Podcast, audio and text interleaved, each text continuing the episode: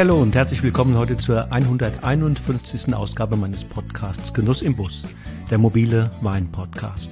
Mein Name ist Wolfgang Staud und wie immer lade ich dich ein, mich auf meinen Reisen in die Welt des Weines zu begleiten und dabei zu sein, wenn ich mich mit interessanten Typen der Wein- und Winzerszene treffe. Die heutige Episode ist die dritte im Rahmen meiner Interviewserie zum Weinjahrgang 2023. Diesmal spreche ich mit Matthias Runkel vom Weingut Bischel im rheinhessischen Appenheim. Auch Matthias blickt auf keinen einfachen Weinjahrgang zurück, speziell bei den frühreifenden Sorten. Er ist im Ergebnis aber insgesamt doch zufrieden und hat auch bereits die Gewinner des Jahrgangs 2023 ausgemacht. Vor allem ist das der Riesling. Im Keller hat er aber auch überzeugende Silvaner und Scheureben. Wie Matthias den Weinjahrgang 2023 im Einzelnen erlebt hat, welche Schlüsse er gezogen und welche Maßnahmen er in den unterschiedlichen Phasen des Jahres ergriffen hat, das erfahrt ihr im nun folgenden Interview. Freut euch auf eine spannende Podcast-Episode, freut euch auf Matthias Runkel und los geht's.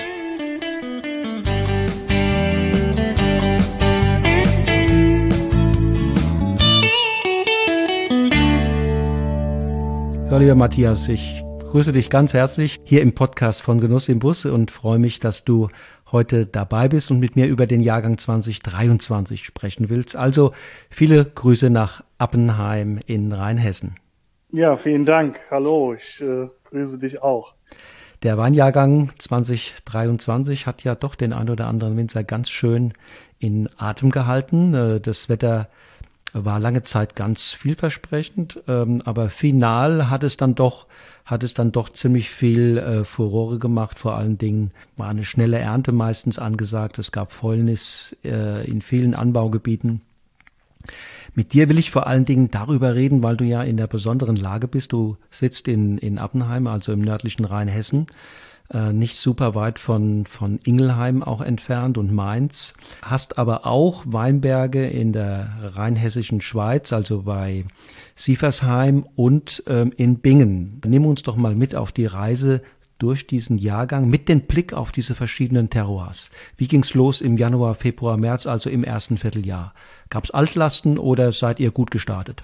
Nee, wir sind gut gestartet. Es gab an sich keine Altlasten und ähm, im Winter hatten wir ja auch ausgiebig Regen, beziehungsweise im Frühjahr dann, ne?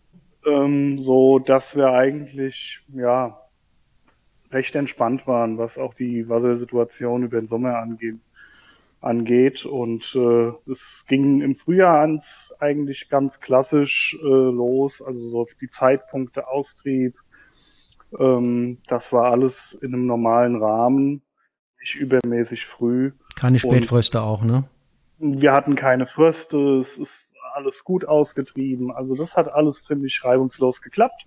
Und äh, ja, wie gesagt, zu Beginn des Frühjahrs war eigentlich eher nass, der April vor allem äh, war sehr nass und äh, so wie ist mir es ja eigentlich auch gewohnt und von daher war das gut. War das gut und, und ähm, dann kam aber doch relativ früh im Frühjahr dann, spätestens im Mai erinnere ich mich, eine Phase, da hätte man fast gesagt, gedacht, es ist schon Sommer. Ja, also klar, ne? Irgendwann geht's dann los und äh, in den letzten Jahren ja immer früher, also da wird's ja auch teilweise schon im März äh, äh, gibt's ja schon Tage, wo du das Gefühl hast, äh, gehst jetzt im T-Shirt raus und äh, machst ein Picknick. Ähm, nee, das ging dann erst später los im Mai, aber auch da muss man sagen, auch der Mai war jetzt nicht übermäßig heiß. Also es war insgesamt, fand ich, also jetzt zurückblickend, ähm, ein ziemlich ausgeglichener Sommer der allerdings vor allem dadurch geprägt war, dass ähm, Mai, Juni und bis Mitte Juli, wenn du so willst, eigentlich kein nennenswerter Niederschlag gegeben hat. Ähm, die einzige Ausnahme hatte äh, Sieversheim in Form von einem Gewitter. Das war Anfang Juli. Da waren wir dann ganz neidisch in Appenheim, Dingen auch, ne? dass wir da halt gar nichts groß abbekommen haben. Ich glaube, da hat es bei uns da drei, vier Liter Niederschlag geregnet und, und Sieversheim hatte 50 und das war dann schon so der Moment, wo es im Sommer wieder mal eine trockene Periode gab, die so lang war, dass man gesagt hat, wenn es jetzt nicht bald mal regnet, dann wird es ja wieder noch schwierig. Ne? Mhm. Haben die Regionen unterschiedlich reagiert? Also mal klar, Sieversheim hat den Regen gehabt, aber die beiden anderen war da schon so ein bisschen Trockenstress da oder ging's noch? Nee, das, das war zu eng beisammen, dass man dann gesagt hat, das macht einen Unterschied.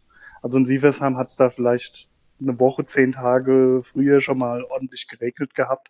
Und dann kam ja der große Wetterumschwung und der hat auch, denke ich, die, die Traubenreife und die Lesesituation im Herbst dann maßgeblich beeinflusst, dass wir dann quasi so ab Mitte, Ende Juli bis Anfang, Mitte August extrem wechselhaftes Wetter hatten mit äh, wirklich ausgiebigen Regentagen. Ähm, zunächst erstmal war das alles super, weil, wie gesagt, wir haben ja, eine Trockenperiode gehabt, wir waren damit beschäftigt.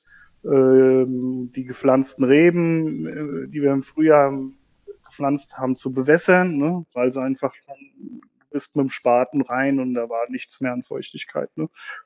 Und äh, ja, dann waren wir erstmal glücklich und irgendwann ist die Stimmung gekippt, ja. dass er gesagt hat, also Jetzt ist zu viel, ne?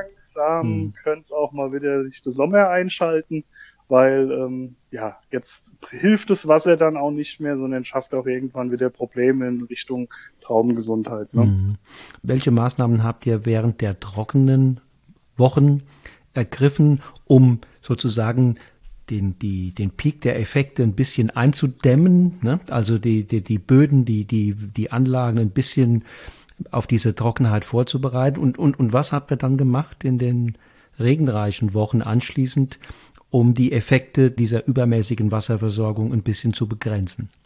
Ja, naja, wir haben halt versucht, dass vor allem halt möglichst wenig Konkurrenz äh, über die, die äh, über den Beikrautbewuchs, ne, äh, im Sommer ähm, den quasi möglichst zu stören und äh, nicht aufkommen zu lassen, dass er halt eben nicht noch mehr Wasser verbraucht als als äh, ja als notwendig und haben dann allerdings auch versucht pünktlich zum Wetterumschwung mit einer Einsaat quasi in die offenen Zeilen, die wir vorher quasi immer ge geflügt haben, so dass da nichts wächst ähm, und äh, kein Wasser verbraucht wird, dann ganz schnell eingesät ne? mit äh, einer vielfältigen Begrünung, die dann auch bis zur Lese extrem gut gewachsen ist. Mhm. Äh, und einfach dann hier auch wieder Wasser zu verbrauchen. Ne? Und äh, also du hast gar nicht so, also so, so super viel Möglichkeiten, aber so ein Tendenzen kannst du schon schaffen. Äh, was die Situation angeht. Auch der erste Laubschnitt zum Beispiel, wo die, die Triebe eingekürzt werden, der habe ich sehr kurz gehalten, um möglichst wenig Blattmasse im Weinberg zu haben, Verdunstung damit äh, durch die Blätter auch zu reduzieren und dann später im Herbst da relativ großzügig stehen gelassen, um halt auch ähm, ja, Blattmasse zu erhalten, die dann weiter wächst und auch Wasser braucht, ne? damit halt auch Energie mehr in die Triebe geht und weniger in die Trauben. Ne? Apropos Verdunstung, äh, führt nicht das Aufbrechen des Bodens auch ein Stück weit zum Verdunsten von, von Wasser, was bereits im Boden ist? Du musst es äh, vom Timing her halt ähm, bisschen, bisschen, bisschen im Auge behalten. Ne? Also wenn du im Frühjahr aufbrichst und äh, es dann nochmal ordentlich drauf regnet, dann äh, hast du eigentlich da jetzt keinen Schaden oder so. Ne? Und ansonsten musst du dann einfach immer sehr flach arbeiten. Ne? Also man darf da nicht äh, tief, rein, ja. tief, tief rein und, und feuchte Erde von unten darf nicht nach oben kommen. Ne? Du musst nur quasi oben flach drüber die ersten drei, vier, fünf Zentimeter maximal. Das reicht schon. Wenn du zu tief gehst, hast du sogar auch wieder das Wurzelsystem der Rebe gestört und äh, dann leidet die noch mehr darunter. Mhm, ne? Weil dann mhm. Und umgekehrt, wenn du dann im Herbst äh, oder im Sommer hast du gesagt, äh, zum Regen, dann habt ihr auch wieder zwischen den Zahlen eingesät.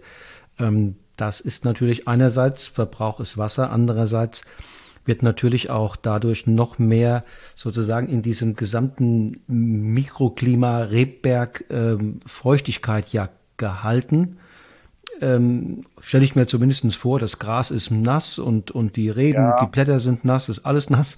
Ähm, äh, ist das nicht dann auch too much? Du musst äh, ein bisschen schauen, was du da einsehst, dass du da möglichst Begrünungspflanzen auswählst, die nicht so hoch wachsen. Ne?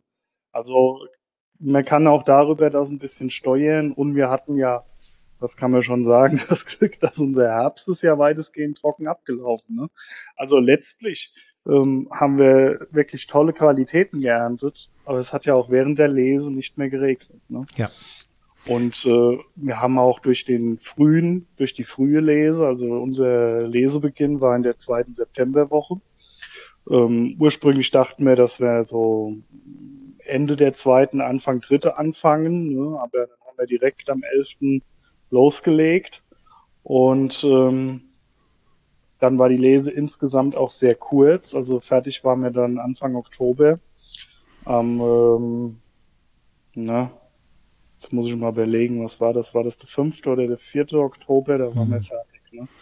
Und du hast ja in der Zeit auch, also wir hatten da wenig mit Nebel und morgens viel Tau und so weiter. Und dann ging das, ne? Aber es ist immer der Poker. Du kannst, du kannst äh, äh, zögerlich und vorsichtig entscheiden, aber irgendwann musst du entscheiden und ob es dann mhm, richtig mm, war oder ja, falsch ja. ist du hinterher. Im Nachhinein hätte ich auch mehr äh, Traubenzonen entblättert. Die letzten Jahre hatten wir halt die Erfahrung gemacht, dass wir ja viel Sonnenbrand uns auch da einhandeln können. Ähm, und du kennst dann mit dem Zeit auch deine empfindlichen Weinberge, ne? Also es hängt ja auch viel von der Zeilenrichtung ab, ne? Oder wie, wie intensiv die Sonnenseite dann auch besonnen ist. Und dann arbeitet man da mittlerweile eigentlich mehr einseitig. Nach dem Jahr äh, denkst du dann nächstes Jahr Juni, wenn du wieder am Entblättern bist, äh, wo mache ich mal beidseitig, ne? Und ja, dann klar. kriegt man wahrscheinlich wieder Sonnenbrand. Also das sind halt so bisschen die, die hinterher bist du immer schlauer, da muss man halt schauen. Ne? Aber wie gesagt, das ging eigentlich mit der Begrünung gut hin. Also muss ich sagen, das hat da nicht irgendwie das Mikroklima verschlechtert. Und ich denke, das hat dann auch nochmal ein bisschen was der Trauben ferngehalten. Und ansonsten geht's ja auch so ein bisschen um die gesamte Balance im Weinberg. Ne? Wenn du ähm, ja, wenn du, wenn du sehr wuchskräftige Anlagen hast, die sehr stark gedüngt sind und so weiter, hast du natürlich diese negativen Effekte durch zu viel Wasser noch viel, viel stärker, wie wenn das alles deutlich moderater im Ertrag und im Wuchs ist. Ja, ja. Es war ja wahrscheinlich auch bei euch die, die Blüte verlief äh, brillant, ne? mit, mit enorm viel Fruchtansatz. Ja. Ähm, ähm, und dann aber, wie, wie war die, die, die Gefahr von, von Krankheiten? Also ähm, Peronospora war ja in diesem Jahr in vielen Gebieten kein Thema, dafür eher Oidium. Äh, mhm. Wie war es bei euch? Auch bei uns war ein sehr, sehr hoher Oidiumdruck.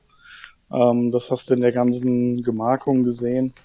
Ähm, was ich super spannend finde, ist die schiere Tatsache, wir haben hier in Appenheim mit uns eingeschlossen drei äh, ökologisch arbeitende Weingüter und das waren eigentlich die drei ähm, Betriebe, die am wenigsten Probleme mit Oidium hatten. Okay.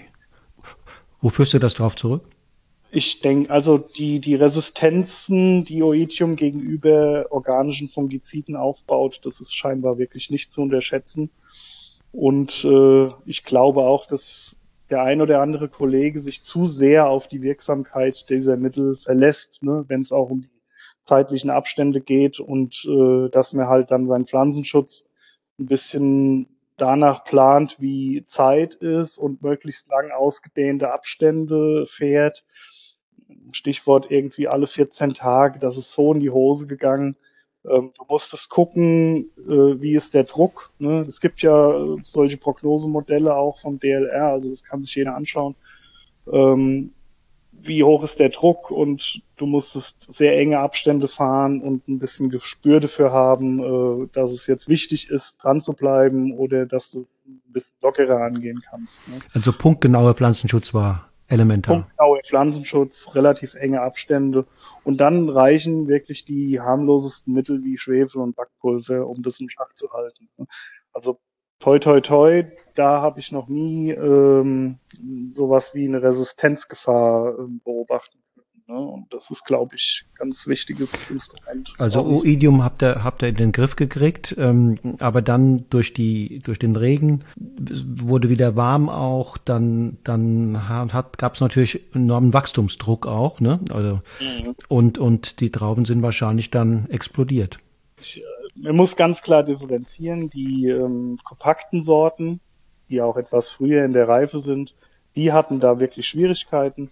Da hatten wir auch dann während der Lese viel Selektionsaufwand. Das war vor allem bei den Burgundersorten wie Spätburgunder, ähm, Grauburgunder und Weißburgunder der Fall. Ähm, Chardonnay kann man ausklammern, der äh, hat diese ganze Geschichte wunderbar äh, äh, gemeistert. Also Chardonnay und Riesling, Scheurebe, Silvaner, das waren so für mich die Gewinner des Jahrgangs. Okay. Äh, was auch die Trau allein die Traubengesundheit und Reife angeht.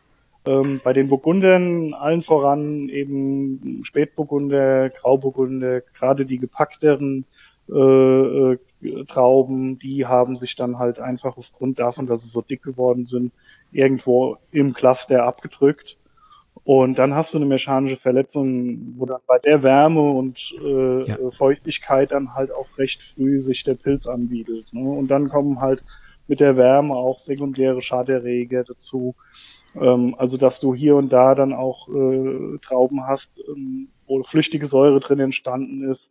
Also das war schon ein enormer Selektionsaufwand äh, mhm. äh, bei den Burgundern. Das hat dann auch so ein bisschen den Beginn des Herbstes einen nicht so versüßt, ne, sondern das war eher äh, wirklich die ersten zehn Tage war, war, hat keinen Spaß gemacht zu ernten. Die Verstehe. Handlebe mhm. ja. kam nicht voran.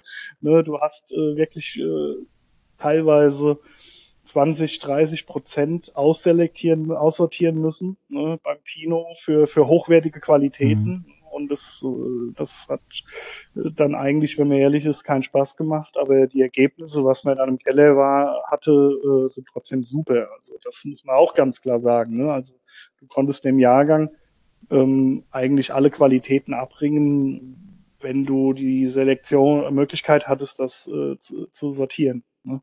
Das ist A und O. Ne? Die Reife war da, die Reife ist super gewesen, ähm, die Aromatik ist super gewesen. Es ging dann nur um das Thema halt, äh, dass die, dass du später, wenn du klare, präzise Weine möchtest, darfst du halt keine, keine faulen Trauben hm, drin. Hm. Jede, jede einzelne Traube in die Hand nehmen und die, die faulen Beeren wegpitchen. Genau. Ne? Ja. Und gerade die gepackten, da siehst du es dann optisch außen manchmal auch gar nicht. Genau. Mit hm. dunkleren wie Grauburgunder, so musst du es dann nochmal in der Schere halbieren in der Hand äh, und dann äh, siehst du, da ist noch ein volles Nest und da und das, äh, ja. ja. Also das hat, ich sag mal, äh, Betriebe, die sehr, sehr stark im Burgunderbereich sind, ne? Also wenn man jetzt an Ingelheim zum Beispiel denkt, ja. ne? Ähm, die hatten sicherlich teilweise ein schwereres Los als jetzt ein Betrieb wie wir, die äh, auch einen dritten Riesling haben, ja. der wirklich nachher eigentlich, das hat ja nur Spaß gemacht. Ne? Ja. Nochmal zurück zu den Burgundern, wie war da das, wie war da der pH-Wert und, und bei welchen, bei welcher Gradation habt ihr gelesen?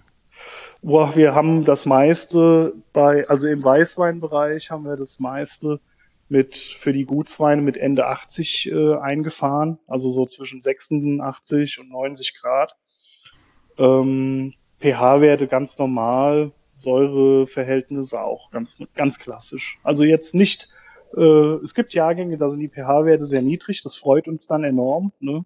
Und in 23 waren sie dann gewöhnlich, kann man sagen. Ne? Also auch Weinsäure, Äpfelsäure war ungefähr eins zu eins und äh, das äh, sorgt dann auch dafür, dass die pHs dann nicht super niedrig sind, aber auch jetzt nicht total hoch. Ähm, bei den Spätburgundern, da haben wir natürlich auch weniger Ertrag im Vorfeld. Ne? Das, das pusht dann die Reife auch mehr und ja. das waren auch die ersten Sachen, die wir geerntet haben, waren der Spätburgunder.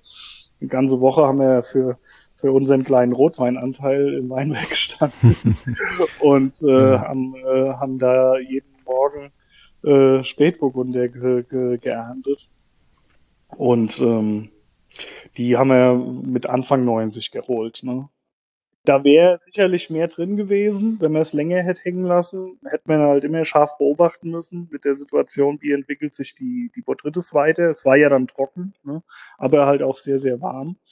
Und das ist dann aber auch eine Stilfrage. Ne? Und wir wollen die eigentlich, wir suchen ja immer so ein bisschen mehr diese Frische und Kernigkeit auch in den Spätburgundern. Und äh, da wollten wir dann auch nicht zu reif werden lassen und haben es dann quasi auch, ja, eigentlich recht gezielt mit, mit Anfang 90 geerntet. Ne? Mit ein bisschen chaptalisiert musste dann trotzdem nicht, ne? Ich gebe tatsächlich, wenn die dann, also wenn du jetzt Anfang 90, du, diese Reifemessung und das, was dann später im Haus ist, das kann schon mal ein bisschen auseinanderliegen. Ja, ne? ist klar, ist klar. Wenn du Mhm. dann was mit 93 beprobt hast und hast dann mit 90 drin, äh, dann chaptalisieren wir das auch nochmal leicht. Ne? Das wäre dann so ein Alkoholgehalt. Wir, wir orientieren uns mehr so an der 13. Äh, und, und genau. Ist klar, mit, mit Ja. Ende 80 funktioniert das Ja, nicht. genau. Aber du hast dann auch mal eine Partie. Also eine haben wir auch im Keller, die hatte 98 Grad. Ne? Da bist du dann auch wieder froh, wenn du was im Keller hast, was nicht so hoch ist. Ja, ja, absolut. Und wenn du sagst, du hast äh, Apfelsäure und Weinsäure 50-50, ähm, da geht natürlich durch den BSA, zumindest bei dem roten wahrscheinlich, aber auch bei dem einen oder anderen weißen, ja doch noch ein bisschen was weg dann, ne? Mhm. Ja, genau. Ja, ja. Also ich denke spätestens nach dem BSA, selbst bei Partien, wo die Säure hoch war, äh, das alles sehr harmonisch. Ne? Weil wir den BSA jetzt bei Weißwein da eigentlich komplett vermeiden möchten. Aber ich weiß ja, dass du Säure liebst und insofern äh, hast du nicht das Gefühl, es ist, ist zu wenig? Nee, Nee, also okay. bei den Spätburgundern, wir haben jetzt eine, eine, eine Gesamtsäure in den, den, den, also die liegen schon in ihren Fässern. Äh, Ich habe auch schon Analysen machen lassen, das hat jetzt so um die 8 Promille Säure. Und nach einem BSA hat es wahrscheinlich so zwischen 5,5 und 6. Mhm, Also das mhm. ist dann sogar noch recht straff. Okay, alles gut. So, nun zu dem, nun zum Sonnenschein, Riesling, Silvaner. Wie ist da die Lage gewesen? Ja, die, die, die Trauben haben da eben viel, also da hat sich viel weniger abgequetscht. Ich glaube, die, gerade die Rieslinge haben enorm von dem Regen auch profitiert. Äh, da war es dann nicht zu viel. Im Gegenteil, das hat die, das hat nur dazu geführt, dass die Reife auch ganz schön nach vorne marschiert ist. Und das hat auch dazu geführt, warum der Herbst so kurz war. Es lag jetzt nicht daran, dass wir alles an einem Tag lesen mussten, weil es sonst verdorben gewesen wäre, sondern äh, die Reife von den späten Sorten war viel dichter an den frühen Sorten. Und ähm, bei den Rieslingen, da haben wir, wenn du es so willst, die Hauptlese, also wir hatten im Mitte und Ende September schon angefangen, hier und da vorzulesen. Ne? Und dann so Partien für Kabinett und Sektgrundwein rausgeerntet. Und äh, haben dann im Endeffekt Anfang Oktober, ja, oder Ende September bis Anfang Oktober äh, die, die ganzen Rieslinge nach und nach geholt. Ne? Einzige Ausnahme war Bingen, das war früher reif. Ne? Also Bingen, das haben wir schon Mitte September geerntet gehabt. Mhm. Und da muss man immer ein bisschen schauen, dass das Mostgewicht eben nicht zu hoch geht und ähm, die Säure zu niedrig wird und dementsprechend dann etwas frühere Lesetermin. Und die Aromatik und auch Beerenfarbe, alles, das war beim Riesling wirklich schon sehr früh, sehr weit, sehr gut. Und ähm, wenn du Botrytis hattest, ist die durch die Wärme und äh, ja, Getrocknet. auch, auch, auch die Luft, ne, Mhm. äh, es ist immer ganz gut Wind gegangen. Ähm, ist das auch am Ende hin auch richtig schön eingetrocknet. Also viele Kollegen haben da auch in den Kategorien TBAs, BAs, glaube ich, ganz viel gemacht. Wir haben uns da jetzt nicht so arg mit beschäftigt. Ne? Eine gute Auslese ist uns wichtig, aber darüber hinaus produzieren wir eigentlich keine edelsüßen Weine und äh, konzentrieren uns halt viel mehr auf, auf die, die trockenen ne? und auf äh, Bestände, die halt möglichst auch da wenig Botrytis einfach bekommen. Ne? Also so ja, im Sommer eigentlich alles alles in die Wege zu leiten, dass wir nachher kerngesund äh, Trauben auch möglichst lang reifen lassen können, falls es äh, kühl bleibt und nicht so schnell geht, dass die gesund bleiben und von daher haben wir dann auch insgesamt gar nicht so arg viel Botrytis. Mhm, mhm. Wenn du jetzt, Matthias, vom Ergebnis her nochmal Mhm. drauf guckst auf, auf Bingen, auf ähm, Herkretz in, in Sieversheim und auf eure Lagen in Appenheim, ähm, gibt es da signifikante Unterschiede? Ja, untereinander, aber immer die gleichen. Also die sind jedes Jahr gleich. Okay, Das hat mit dem Jahrgang gar nichts zu tun. okay, Also, okay. die, die Weinberge, die, die Terroirs und äh, so wie wir sie kennen und erleben, das äh, jährt sich eigentlich immer irgendwo. Natürlich hast du Jahre, in denen die eine Lage vielleicht tatsächlich mehr Probleme machen könnte als eine andere, weil es dort vom Wetter ganz anders gelaufen ist. Aber ich habe ja schon erwähnt, also bis auf, dass es in Sieversheim im Sommer ein bisschen früher schon mal einen großen, großen Gewitterschauer gab, aber auch ohne Hagel und keine, nichts dabei, ne, ähm, war die Situation im Norden Rheinhessens, glaube ich, insgesamt sehr ähnlich. Ne? Du hast natürlich Reifeunterschiede, Bingen ist wärmer und wenn dann Wasser da ist, dann marschieren die, ne? Mhm. Weil, weil einfach in dem Hang es so warm ist und dann kann es sein, dass du die Trauben halt wirklich durchaus früher erntest, als äh, das so rein rechnerisch, ab Blütezeitpunkt und so weiter, vielleicht mal äh, du dir das vorher so kalkulierst. Aber dann geht es um ein paar Tage, aber stilistisch ähm, ist das eigentlich, also kann man wieder ganz klar sagen, in Bingen, da erntest du es ungefähr eine Woche vor Appenheim und Sieversheim immer goldgelb und auf der Sonnenseite schon fast kupferfarben. Ja. In Appenheim ist es immer äh, ja auch dann etwas später, aber es wird auch sehr gelb. Ne? Mhm. Und äh, in Sieversheim hast du immer noch ein bisschen mehr dieses helle, auch leicht grünliche und so, aber trotzdem die Reife und die Aromatik ist ja trotzdem immer da in Sieversheim. Also du, du hast aber einfach noch mehr Grip auf der auf der Säureseite ne? und du hast mehr ja einfach dieses leichtfüßigere, wenn du es so willst. Ne? Also das ist schon spannend. Das haben wir aber letztes Jahr genauso erlebt. Ne? Ist das also. ist das in Seversheim jetzt dem Porphyr geschuldet oder der etwa der etwas kühleren Gesamtsituation? Also ich jetzt so die, wenn es um die Bärenfarbe geht und äh, äh, so die die physiologische Reife, glaube ich, ist es mehr das Mikroklima. Ne? Mhm. Diese, also es ist ja sehr windoffen. Ne? Du hast äh, kalte Nächte dort. Das stabilisiert halt auch die Säure und alles und das, äh, ja, denke ich, ist eher das Mikroklima. Ja. Ist irgendwie für euch doch als Winzer super, ne? So, so drei ja, ganz verschiedene schön. Terroirs. Ja. Total. Mhm. ja das macht äh, macht's sehr abwechslungsreich. Ja, ne? ja. Wir haben natürlich auch in Appenheim Lage für Lage, äh, also gerade am Westerberg, wo der 100 Gulden ist und dann der Goldberg und dann kommt die Laurenzi-Kapelle, das liegt ja alles recht dicht beieinander und ist alles Kalkstein geprägt und äh, gut, es äh, zieht quasi von Südost über, äh, über West nach Südwest aber ähm, ja, das ist halt ähnlicher beieinander, ne? wenn das so ist. Ganz klar. Und dann in Bingen und in Sieversheim, ist nochmal ganz anders. Was waren für dich, für euch, dich und deinen Bruder, die, die wichtigsten Learnings in diesem Jahr? Was nehmt ihr da mit für die Zukunft? Äh, kann man da was mitnehmen? Ja, also auf alle Fälle, dass das Thema, das also dass wir da mit ökologischem Weinbau, glaube ich, wirklich auf dem richtigen Weg sind, wenn es darum geht, qualitativ hochwertige Trauben zu erzeugen. Gerade in Bezug auf äh, ja, hohe Pilzdrücke ne? und ähm, äh, mit Oitium. Ne? Ja. Ich meine, Nospora, das war jetzt dieses Jahr, wie du gesagt hast, gar kein Thema anderorts, also Bordeaux, Toskana, ja, was ja, man so gehört hat, ganz massiv. Ne? Und äh, immer wieder hat man auch so ein bisschen rausgelesen, dass die Kollegen dort äh, mit der Situation das gar nicht gewohnt sind und genau. dementsprechend genau. äh, total überrumpelt wurden. Ne? Äh, da muss ich halt sagen, wenn ich an 2016 oder 2021 denke, so einen regnerischen Sommer hatten und auch das haben wir ökologisch gemeistert, dass ähm, ja, dass ich da unterm Strich sagen muss, nee, super, mhm. guck doch mal, wie schön die Traube waren. Ne? Ja, ja. Und auch und, punktgenauer Pflanzenschutz nochmal in Erinnerung, ne? Ja, das ist wichtig. Klar, also wichtig ist, du brauchst halt die Schlagkraft. Wobei das muss, muss ich sagen, war ja in, in diesem Jahr auch recht relativ entspannt. Dadurch, dass der Sommer so trocken war, ähm, konnte man ja auch dann immer, wenn man musste.